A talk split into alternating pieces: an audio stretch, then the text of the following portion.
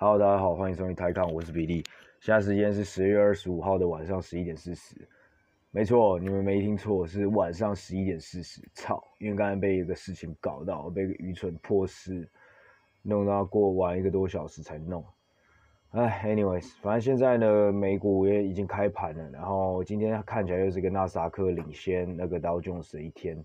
纳斯达克就是以科技股为主，这个指数现在 up 零点五 percent 啊。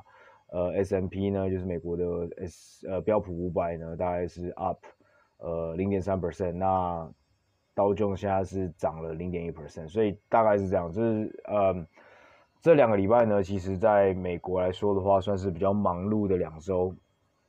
那其实从十月初开始是呃对十月初开始呢，应该说两个礼拜之前开始，呃美国的财报周就是开始了。那当时其实一直以来，美国每一季的财报周呢，通常都是用，都是我们都会讲说是 banks，就是这个银行呢会 kick off，就是通常都是由银行呢来拉开这个财报的序幕。那在两个礼拜的前的时候，那时候银行都是开出很漂亮的财报。第一个当然是，呃，第一个当然是因为预期呃利率上升嘛，所以所有银行当然都是，因为你知道银行是赚利差的嘛。就是他如果今天利息调得越高，那他可以赚的，他中间可以去，你知道吗？吃豆腐的这个余地就越多，因为他他借出去的钱，因为如果今天央行把利率从一趴一趴调到三趴的话，那代表说他以前可能只能借钱，他可能只能跟你收一点五 percent，然后现在他就可以借三 percent，再加上某一个币，就就基本上他会随着这个这个利率往上调的时候，他他就会往上跳。那同时呢，他在你去他银行存钱的时候呢，他往上调的这个幅度。却不会像是，呃，就不会像是呃，他借钱出去那样调那么凶，所以他们就就是他利率如果越高的话，他有更多一个幅度去可以去调整，那他的利差，我们所谓银行它赚的基本上就是说，这所谓的 net interest margin，就是基本上是净利差这样子。对，所以利率越高的话，那他们可以去调整的幅度就越大，那到时候他们赚的钱可预期就越多。那再来就是第二个点，就是其实他们在这过去两三季，呃，过去三四季，从去年第三季，呃，第二季、第三季开始，就是呃，新冠肺炎在冲击世界、全世界的时候呢，他们开始就开始认列一些呆账，就是他们他们先把一些预计收不回来的账款就直接直接 write off，就直接在去年两三二三季第四季的时候就开始疯狂的先 write off 或者 write down 这些他他们。他们就是预计这个一些钱提不回来，比如说干的，我现在手上有一百一百一百一百一百块的那个 debt，就是我我今天这个行银行总共放贷总共是一百块好了。那其实一直以来，然后这这一百块里面，它有一些很很高信用度的，比如说评级是 AAA 的，那很低信用度也有 BBB 的。那这 overall 这个 mix 来说的话，通常呢，它预计就是每年大概这个 default 就是。一百块里面，他银行平常是就是在太平时期的时候，他就预计说，哦，可能就是每年会有一块钱领拿不回来，就一百一一块钱收不回来，所以基本上，呃，我今天一百块贷款，我就是九十九块收不回，呃，九十九块拿得回来的意思。那在去年那种呃疫情爆开的时候，然后他就预期说很多很多，也不是预期啊，他就是主要，他们当时就是故意的先去 write down 或者 write off 一些这个 loan。他故意在当时就先把这个东西先算进去，你知道？就是有点像是呃 over pessimistic 的一个 guidance。那比如你也可以说，比如说今天是台台积电，他在预期下一季的 earnings，他故意给一个很低很低的数字。那等到真的才等到真的事情发生完或是发生过之后，那你要去，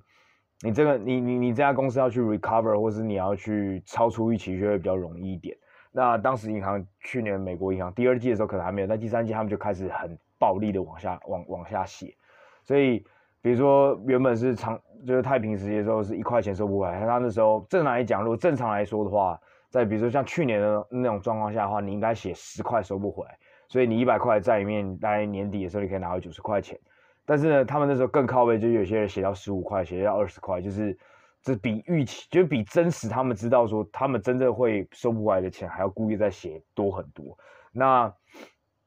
这两三季开始呢，就是美国经济开始 reopen 嘛，然后很多东西就开始变恢复正常之后，那他们也看到各个各种指标就是引引导出就是经济是慢慢在复苏的状态下子，他们就开始去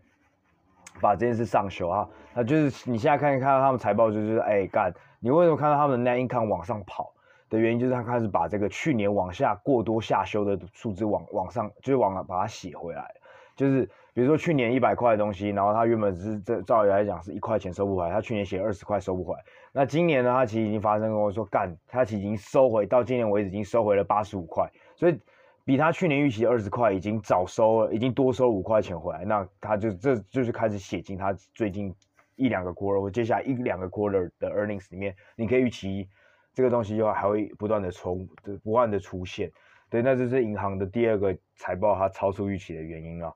呃，那再来讲到上一个礼拜的话，上礼拜当然就是 Netflix。那 Netflix 在呃，我比如说它可能在财报之后，可是财报的当天呢，盘后是跌的，然后隔天开盘也是跌的。的原因应该是因为大家的预期给它的更高，因为当时由于游戏出来之后，大家的预期一定是更高更高的，就是大家都会在 earnings 之前就一直在把它的特那个所有的分析师都有在把它的分析给上修了这样子。那再来就是另外一个就是呃呃我们股癌的爱股，然后也是我自己也蛮喜欢的股票，呃呃不过 Netflix 可以补充一点，其实上礼拜你也可以看到，其实他们又继继续在突破往上走新高，所以有时候如果你当天只看当天 earnings 的话，那你可能会去有点 off 掉这件事情。那我必须说，其实像 Netflix 这样这样一个可以长期持有公司，如果你真的有的话，你也不要因为你也不要因为有一天类似像游游戏。比如说两两年一度、三年一度，它会出现一个很爆红的东西，那它可能爆上去之后，那暴涨二三十 percent，就觉得哎，盖好像可以短期内可以 take profit，可以先暂时获利了结。那如果这样的话，你有时候很容易就会，也不是说你之后不能买回来啊。然后有时候，当然当然看每个人的交易风格怎么样，因为有时候可能每个人用钱的交易的有有，比如说有些人交易的 period 就是习惯是两三个月进出抽插一只股票。那有些人就是喜欢长报，那就是你制造你你如果是个呃混合型的话，就是像我的话，我觉得两我两个 style 我都有的话，有时候这个东西就有点像艺术，就是有点难取舍。呃，你到底是这个钱，你知道说 Netflix 再继续放，它过它再过五年之后，它可能是两倍三倍的股票，但是它很常出现。如果你们去看 Netflix 跟其他的尖牙股或者是特斯拉之类，你就会发现它很常盘整，然后盘整会盘他妈超久，然后你你到底是想要嗯？这个钱锁在里面，然后都不动，然后不还不如把它转出去买别的，去冲，就是去去赌其他的小标的。那等到比如说有大的事件要的时候，你再回来，比如说每次 earnings 的时候，你再回来买回它这样子。但你这样的话，就变成像你每次在赌它的 earnings 啊，或者在赌，嗯，或者是比如说像这次有游戏突然突然爆红的话，你有时候就会错过这这样的行情。就它开始跑的时候，你就会，你反而会很难追进来，对吧？所以就是看各位的自己的习惯是什么。那再来就是呃特斯拉，那特斯拉上一季应该说是特斯拉，我必须说应该是今年以来目前大公司来说的话，目前开出来财报应该算是最漂亮。然后同时呢，它也击败所有的车厂，呃，也不是说击败所有车厂，就是嗯，它它的 ability to overcome 一件事情，就是它它有办法去克服。当然，那它有在电话会议中提到说，就是未来的是 supply chain 这个供应链啊，然后这个晶片都还是会影响到它的出货。那但是。必须说，就是它跟其他车厂相比起来，当然也是因为其他车厂的体量很大，就是他们每年在，它每个 quarter 在 sales 这个这个车子的这个体销量非常的体量非常非常的大，那所以它要满足到它这个既定原本的这个 base 这个这个这个销量本来本来要维持个销量本来就是个问题，就是尤其是遇到现在这个呃供应链的问题的话，那因为特斯拉原本体量比较小，所以。它这一季依然是在成长的一个状态，那跟很多车厂比起来，就是这一季的出货量都是明显在往下降。那并不是说现在经济变差，没有人要买车，而是因为他们单可以做，但是他们做不出来，就工厂出不了货的原因，就是因为有很多晶片啊，然后供应链上，然后很多其实就像我们一再提到，就很多的不同的国家，它的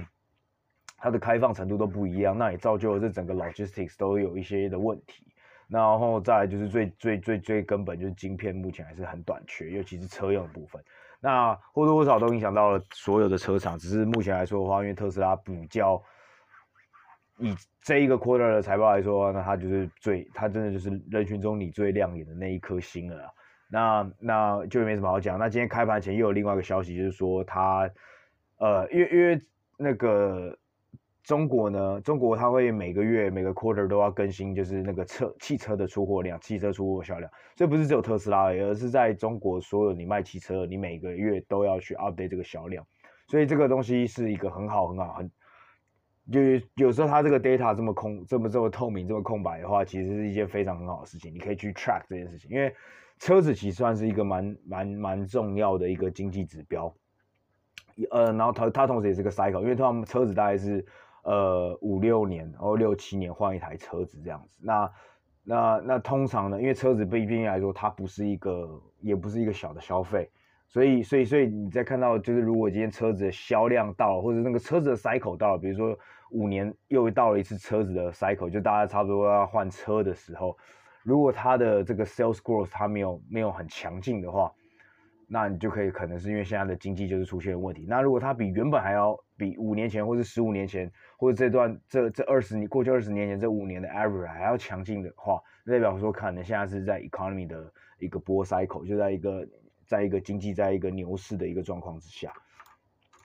所以车子是一个很好的一个指标了，算是一个先行指标。那就跟房子有点像，对，没错。然后。那今天开盘，特斯拉就有公布了它在华在第三季的收入。那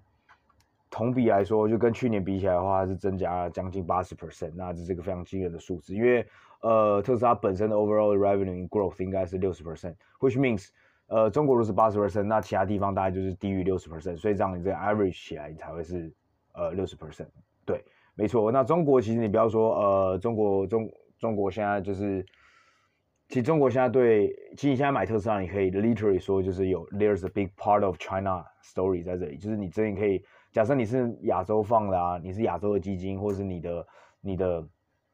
投资理念，或者你的投资策略是以中国或者亚洲为主的话，特斯拉现在是完完全全，它算是个美国公司，但它完完全全的符合了呃这个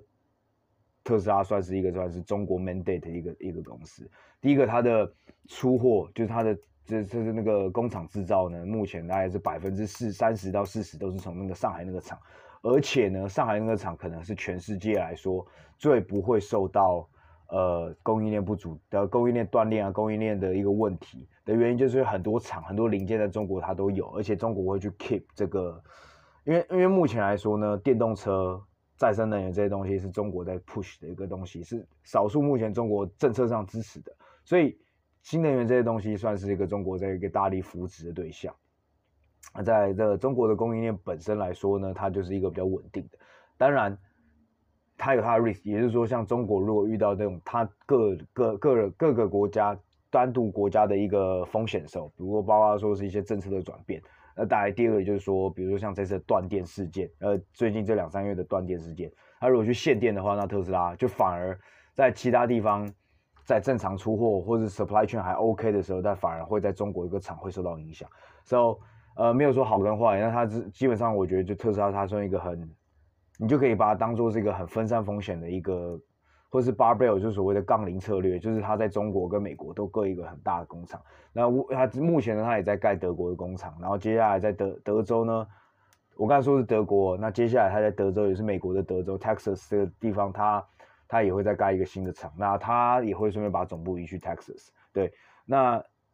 你这是这是出货量部分。那在销售的部分或者 revenue contribution 的部分，就是去年呢，特斯拉其实有三十趴左右的销售，它的它的营业额是来自中国的，那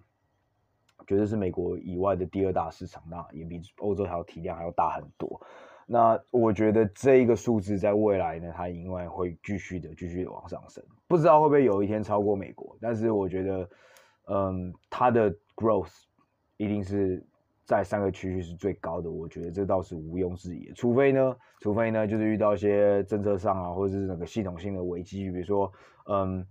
国家要完全扶植呃国内自己的那个什么电动企业、电电动车产业，那。那当然你，你如果是遇到，你如果是要跟个一个国家去打的话，那你当然就，那你当然就是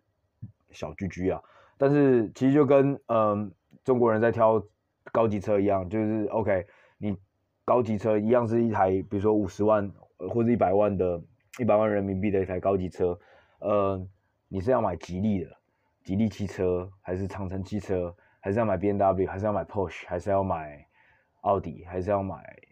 那个 Benz 啊，apparently，那只要你真的今天有这个财财力的话，你今天愿意去买这个车的话，你一定会选择还是以国产车，呃，不是那个外国产的，外就是这国际品牌车子啊。那我觉得这个 trend，那不是代表说未来中国的自自自己国产车它的 quality 不会 catch up 到这个到这个世界上。但我觉得目前来说的话，以这个消费能力可所及的话，那当然我觉得特斯拉就是跟呃 neo 啊，然后跟 Li Auto 啊，就理想汽车跟蔚来汽车来比，如果今天我有钱的话，我相信大家还是会比较你选择去选特斯拉。就如果是可可可，如果是可以选择的话，我相信大家还是会去选特斯拉的。那所以，我必须来说的话，除非是因为政策上的去打击特斯拉这种外来产外来企业的话，otherwise 我是觉得，呃，中国的中国的这个这个地方的这个成长，应该还是特斯拉未来三五三五年的一个一个最主要的一个 growth engine，就是它最主要的成长来源啊。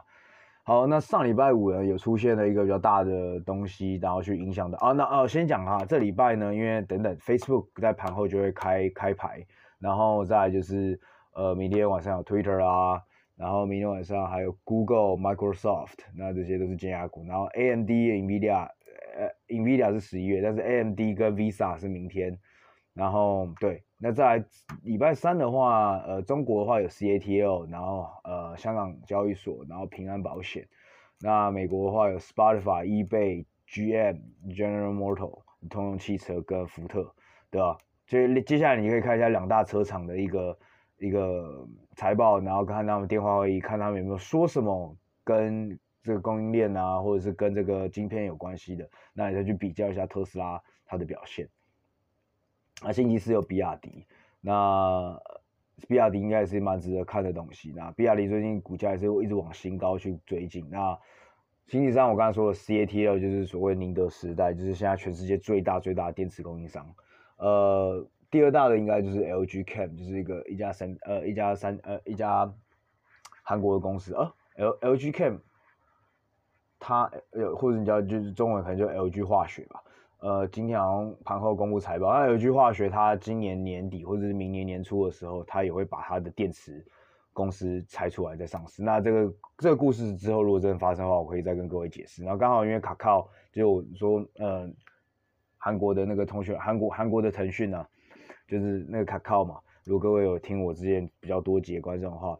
那卡靠它其实最近它的那个卡靠 Pay 就是卡靠支付要上市。那如果到时候两个都有成功上市的话，我再两个一起讲，然后顺便讲一下最近韩国的 Dynamics 这样子。然后呃，再讲回礼拜四，礼拜四还有美国部分就有 Mastercard 啦，然后 Shopify 这会在盘前报公布的。那盘后会公布的就是所以最后的两个 A，呃 Amazon 跟 Apple，然后 Starbucks 有在盘后礼拜四公布。然后礼拜四的时候，还有呃韩国部分，它还有三星也会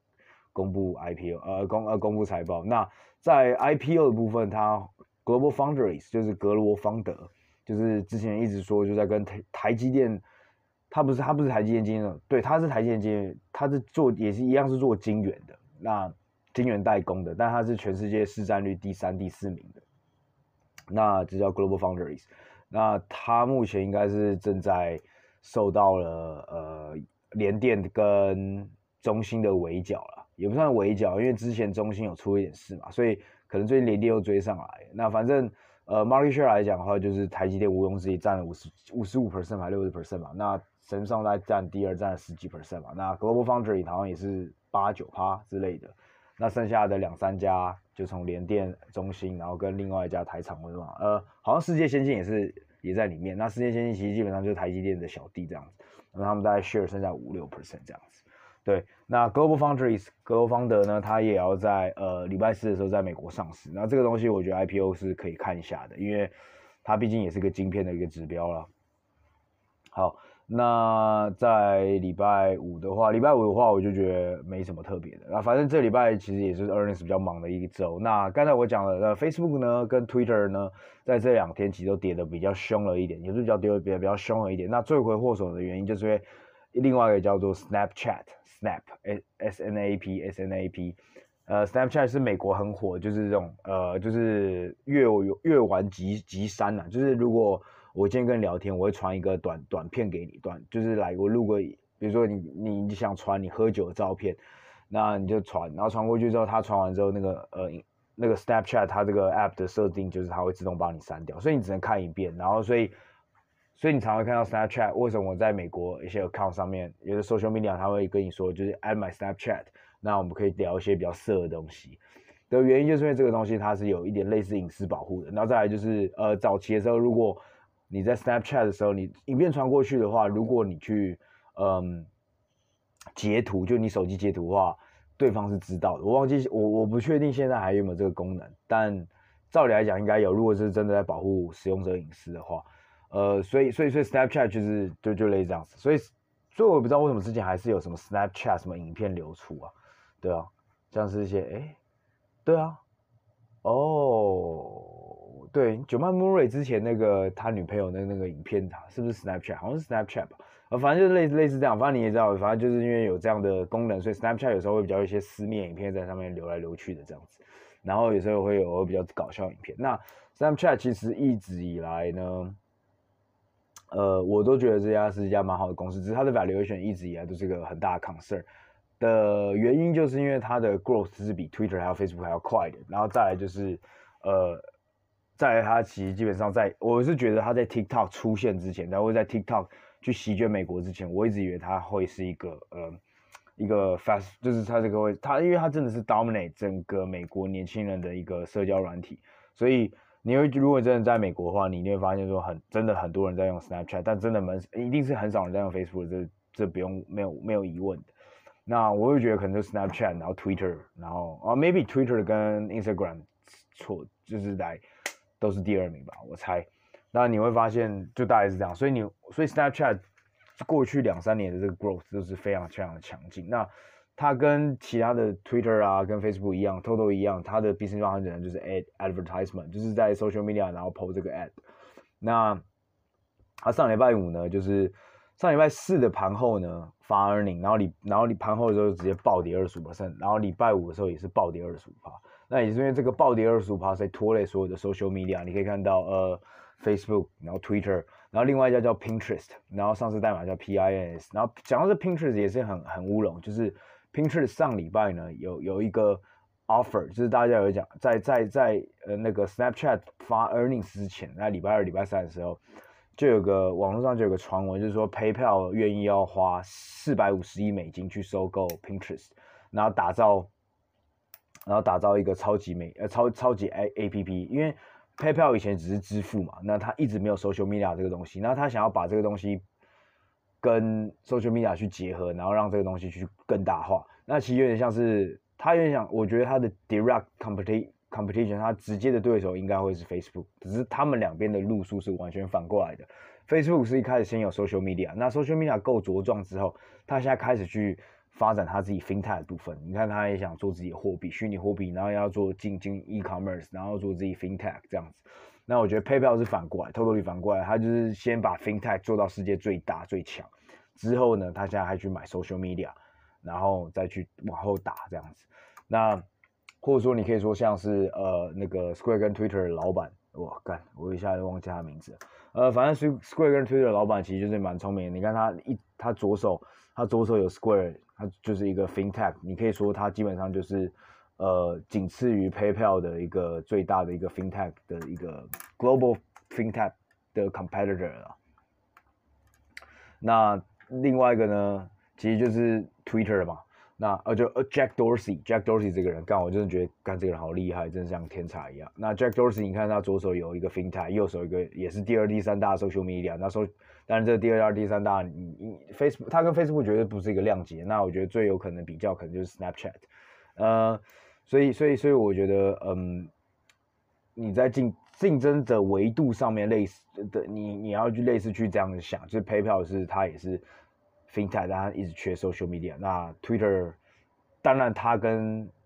它跟那个 Square 是目前没有什么 connection 的话，但讲真的，干老板就同一个人，你觉得他之后要怎么要怎么搞？要搞一些东西的话，绝对是很简单的。那 Facebook Facebook 就不用说，它基本上已经跨足到很多领域了。所以大概大概大概大概背后的逻辑是这样子啊。但是，然后所以那时候当天一抛礼拜礼拜三的时候，就是 PayPal 就跌五趴，因为他是要用自用，他要用自己股票支付。然后当时他的这个给的这个四百五十亿美金是当时。Pinterest 礼拜二收盘价的大概三十趴的 premium，就是它多付当时的股价三十趴，多付三十趴的意思，所以 Pinterest 就跳了二十趴，那 PayPal 就跌了五趴，然后到礼拜四的时候，PayPal 又继续跌，然后 So apparently 大家会觉得有某些人觉得 PayPal 是 overpay，然后然后甚至怀疑说 PayPal 有没有办法真的有办法把 Pinterest 吃下来，因为毕竟 PayPal 之前都没有做过 social media，它跟这个 Facebook 不一样，它是有很强的 social media 的 base，然后自己去去开发或者是自己去做 FinTech 的东西，但你今天去并的是一家很这么大这么大这么大的一个规模的公司，然后你要花这么多的钱。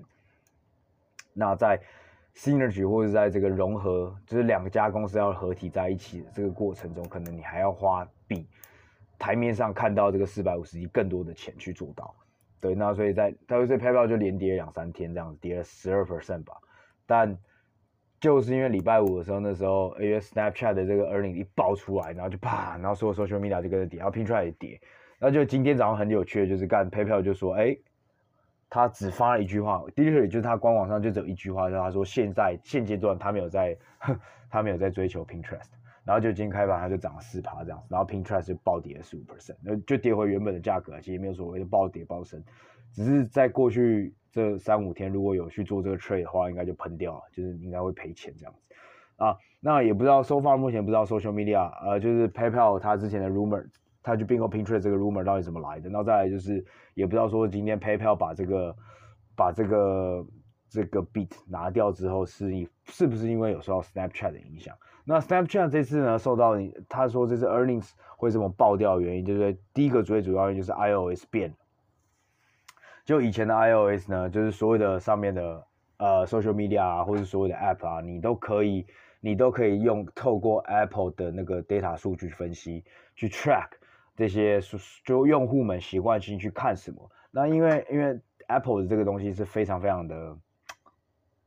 非常非常的准，然后基本上你靠腰，你现在一天来说的话，讲真的，我们人类来说的话，现在一天可能有百分之八十东西时间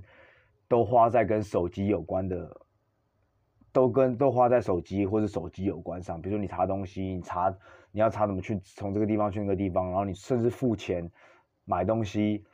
然后查资料，然后跟朋友、跟老板、跟所有的东西，然后打电话等等的，然后看股票，你都在手机上去做。然后或是就算你不是用手机，你用 App，你用苹果电脑好了，那干基本上基本上就是这些系统商，Microsoft、Android，那 iOS 基本上就是 merge 两个，因为它又是它是又是有电脑，然后它又有手机，所以 iOS 这个系统它当然就是这个数据，当然是非常非常的多了。那也难怪目前就是这三家 Android。呃，他们的这个云的可以有机会继续这样去发展下去。那 iOS 就是在今年的时候就有调整一个东西，就是说它以后呢买到新的，好像 iOS 十四的用户可以选择说我要不要分享这个 data，我要不要分享这个 data 给这些 APP。那 apparently 如果你是正常人的话，通常你看到这个，而且你通常不会细读那个内容。啊，可能有分两种人，一种人就是说啊，不管都勾 yes 就没差的那一种。那另一种人应该就是会稍微看一下，他妈干他妈漏漏等，然后他看到想到什么隐私分享，通常第一直觉你就会勾 no 嘛，就是你不想分享这样子。那就是因为呃，so 因为这件事情呢，这个这个 policy change 之后呢，会所有的 social media 或者是所有靠 a advertisement 吃饭的这 app 马上就是。吓尿，因为他们有预期说，就是他们每个人自己都有做 internal 的一个算，那就是基本上算大概是会损失这个东西会 impact 到二三十 percent 的他们的 sales 部分。那最主要就是因为很多用户会，你没办法那么，你没办法再像以前一样那么精准的知道这些用户，你没办法用这，没办法再用这个苹果的 iOS 的数据去分析这个用户到底习惯在看什么，那你就很难精准的去对他投放广告。这是最重要的，就是说，所以就变回到有点像是以前的时候，你投放你在网上投放广告，广告你是一个类似像漫无目的，或是有点像是呃遍地撒网，或者像打散弹枪这样子。那以前呢，它 and iOS 这个东西其实就是可以让你去更精准的去找到这个东西。呃，so 我觉得这个东西当然对所有很多游，尤其像游戏啊，像这也是为什么之前那个 Epic Games 啊那种。然后像是 Spotify 等等，这些都是有跟他有一些官司纠纷的，其实就是类似这样的东西。那 apparently 对这些 social media 靠 advertisement 吃饭的是一个很重很重的一个打击。Even Google 在那天都跌了两趴吧，对啊，我就觉得连 Google 这样都被都会受到影响的话，你看你你 Apple 手机上面也会有 Chrome 嘛，Google Map 嘛，然后等等这样，然后然后基本上你搜寻的时候，你还是以以你当然可能会用 Safari，但是我觉得 Chrome 可能应该是吧，Chrome 应该还是最多人用的吧，我猜。所以综合这样的因素来说的话，那 Apple 这一次的 iOS Policy Change 其实基本上影响到很多这样的 APP。那第二个就是呃。其实我，哎，其实我我先讲回第一点，我我干，我不知道 Apple 为什么这样搞干，他搞得自己好像这一伙人的。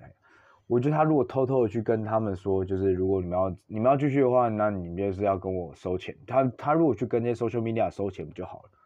呃，或是其实他们有这样收钱的，但是表面上要弄得好像干，我以以后这些人不会再看到你的 privacy data data 一样，但是其实暗地里还是偷偷在在做这个进行这个交易。我不知道，反正我觉得这个至少目前台面上来讲的话，干苹果就是当然，你看干这个东西绝对师出有名啊，绝对是说哦干以后不能再让这些 APP 这样去干扰我们，一直以保护我们的用户隐私为他妈最最高优先。这些人绝对是只是把自己 data 弄来做自己 internal use，然后反而只是损，他只是他反而可以借此去损伤、损害这些 APP 的的发明的开发者。所以你看。同样是尖牙股，它可以透过这个东西去打击 Google、打击 Facebook、打击它目前最潜在的一些竞争者。所以你觉得这个是正义之师吗？正在维护你吗？喇叭啊，就没有，他就只是想拷爆其他人而已。OK，那第二个点就是第二点的 Snapchat 就是有怪罪到说目前的 supply chain 呢的原因，导致目前很多出货商没办法准时出货。那既然他没办法准时出货的话，他也就不会再去做投放广告的动作，呃，很正常吧？如果你很确定你接下来半年到一年你的出货量都会比预期低，还有甚至比如说只有一半的话，那你还会去花这个广告钱吗？干，你就算花了广告钱，尤其接下来他们的黑色星期五要到了，接下来然后中国有双十一等等，有这些拉拉里拉杂，然后然后圣诞节又要到，你有你有这么多的一个购物来说，如果你再去打投放工作的话，干投放广告这个动作的话，绝对会。你的你的订单绝对会高到爆棚，但你高到爆棚没有用，因为你出不了货。对，所以就是你你这就是一个现在很多厂商会觉得很干很干很干很不舒服，就是干明明就是看到这个所谓的大好机会，然后很多人可能甚至有抱有那种报复性消费的心态要过来玩一波，来冲一波买一波，结果你因为没办法出货给他们，所以你你就算干你。订单上面他妈就算有一百张单一单好，你可能能真的能 delivery 到顾客手上，可能就二十单而已。那这对你的名誉当然会有损伤，所以倒不如就是干脆就不要去去去去接收这种你做不到的单子。所以所以我觉得这是一个现在一个很多供应商的一个一个 dilemma，也是一个很可怜的，算是蛮可怜，然后也算是蛮辛苦的一些东西。那所以这个东西呢，你一直以为呃。Snapchat 这种公司就是互联网公司了嘛，干，照理来说应该是跟 supply chain 应该是完全不会有八竿子打不着的关系，就干，其实是有关系的。你这我一开始也是完全没有想到这一层，但是你看完就想，哦干，其实你看这所谓的 supply chain 的影响，目前已经不不止影响我们 daily life 了，然后也不止影响说可能会未来影响通货膨胀，然后会去影响说这个呃利率的上升。那甚至呢，我们以为这些 supply chain 供应链的问题只会影响到你的，呃，所谓的硬体啊，或者就是工业上的一些，或者真的有实体工厂的一些公司，想不到竟然也会影响到这种软体公司的原因，就是因为哦，干这个东西广告就已经不是它 priority，甚至呢，因为我知道我出不了货，所以我就不会再去投放广告了。所以 Snap 在这里就提到，接下来他还是预期接下来的一到两季呢。这两个问题都会持续的影响，就是会有负面，对他们的 earnings 都会有负面的影响。那也就是因为这样的一个凹路开出来，所以你可以看到现在 Facebook 跟 Twitter 都还是一个比较弱势的一个走向。那呃，不过今天开盘有个震荡，有点像是那种 V 型，就是一开始的时候，呃，美国股市有个有一波下杀了，然后很快的就往上弹，就开始有买盘进来，嗯。但是这是筹码部分，我们也无法先去做太多的解释。那对，那我觉得目前来说的话，就大概是这样。那反正过去这一两个礼拜，我觉得在美国股市的方面算是比较忙的。然后有很多 IPO，接下来很多 IPO，然后再加上呃上礼拜呃我没有提过，我忘记有没有提到了，反正比如说有新的那个比特币的一个 futures，就是比特币的期货 ETF 也也也也发行了。那这个比较我们之后可能可以再用另外一集去解释，说它跟我们之前的 GBTC Grayscale 那个 ETN 有什么不一样。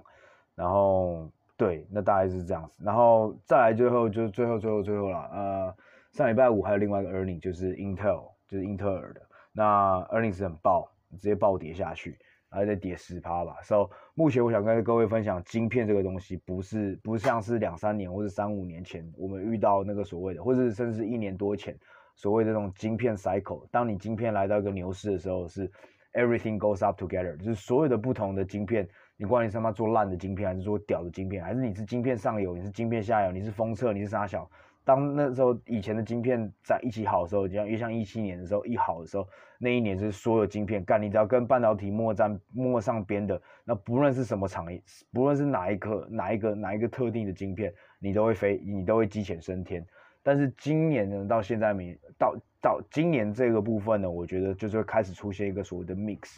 就是会有一些晶片会很弱，那有些晶片就是。有些晶片，你就是可以看到所谓的 overbooking 就开始反应了，比如说像 DRAM，就是 memory chips，就是说我们这个记忆晶记忆片，那 DRAM 嘛，跟那个 DRAM 跟那个哎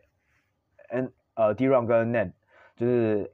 NAND，对，就是做 memory chips 的这记忆体存存记忆体存存取的晶片。那世界上最大的记忆体存取晶片呢，就是呃 MU 美光。然后另外一个就是 SK Hynix 或是海力克斯，还是海克斯啥小的，呃是韩国公司，然后再就是 Samsung，所以这三家公司你可以看到他们，尤其看 MU 最准，就是美光，你看它的财报最准，然后看它股票走势最准，对，那这些就因为他们其实在第二季的时候就有一些呃 research，有一些分析师指出，就是下半季呢，我们的 notebook，然后电脑开始就是会成长会放缓，这个销量会放缓。那当然就是因为呃，在过去这半年到一年的时候，其实呃，notebook 啊，然后 PC 其实都出货都出得很凶了。那目前已经达到这个，就是在供需场供需上面供供给，呃，需求上已经达到了一个饱和，对，所以它就影响到这个存取机体的一个影响。那最主要大概是类似你们要去看说到底哪些晶片是受到影响，哪些晶片是不受影响的。那呃，那再来就是比如说像那种 A ASML，就是之前那个出货给台积电跟三星我们的那光刻机，就是你要做到很高精高精密的那种，就是你要用到所谓的 U 那个叫 EUV，就是呃这个紫光机，它可以它那个光可以切的切的非常非常细，非常细非常细。那它一台就是五十几万美金这样子，所以它基本上每年就是靠台积电跟三星两家人吃饭，呃。那反正像这样的一个半导体的这个所谓的设备来说的话，可能也会出现到一个慢慢呃修正的原因，是因为因为基本上你在半导体厂其实在过去半年一年的时候，其实就已经就是 overbooking 是出现在这个所谓的设备上面，社会机械这样子的东西上面，因为你会在半年前，因为你因为半导体公司已经预期到下半年到下一年的这个呃。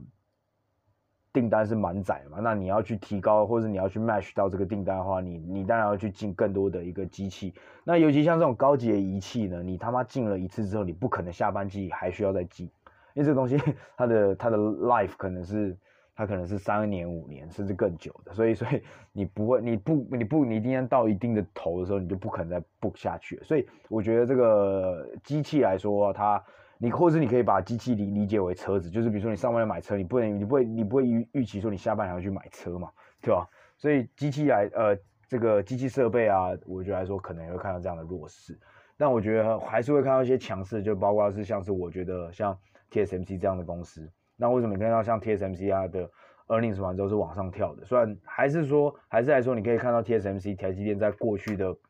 尤其是美股的部分，ADR 部分，在过去三个月基本上是盘整，盘到爆开的那种。但你看它，它也不像 Samsung，它有缓跌下去，你知道吗？那你然后甚至像 Intel 就是直接喷掉，就往下跌。那我比如说，就是如果你是做比较高级的 Founder，你是比较高级的一个晶圆代工的话，我觉得还是一个很好的，因为目前真的来说的话，全世界还是很缺晶片，所以我不觉得台积电问任何的一个所谓的。呃，你要讲 overbooking 也好，但是或者是说已经到头了、到顶了，我觉得台积电部分是没有的。那你看他的手机那些全部都还是还都还是都很需要它。那包括像阿里巴巴啦，然后苹果啦，最近都在 launch 他们都在发布他们自己的五纳米晶片这件事情。干五纳米晶片谁做？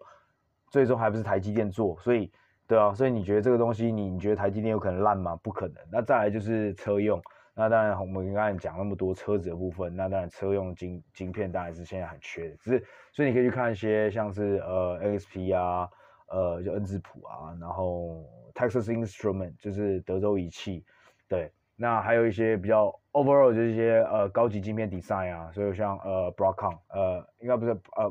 不是 Broadcom 是对 Broadcom Broadcom AVGO 啊。然后，比如甚至联发科，你都可以去，都可以还去去，还都还是可以关注一下。那这种的都是我觉得就是一些，呃，就是你还是要去抓 trend。你现在不能说你现在我们要玩这这个 sector 的话，你要玩得更精，玩玩得更细了。你不要以前好像说哦，呃，晶片会好，晶片好，你就一股脑他妈晶片杀小都买。那现在你就要去懂去 differentiate 到底哪些东西是可买，哪些东西要去 avoid 的。那我觉得这是我看完 Intel 的财报之后，然后给给的一个想法啦，然后就是给大家说哦，大家大家思考一下，最近大概这个市场是发生什么事情啊？好吧，大家就讲这样子吧。看今天讲的，我觉得其实我觉得内容好像有点多，所以各位可能可以好好的消化一下啊。反正就这样吧，干好晚十二点半，大家睡觉喽，各位拜拜。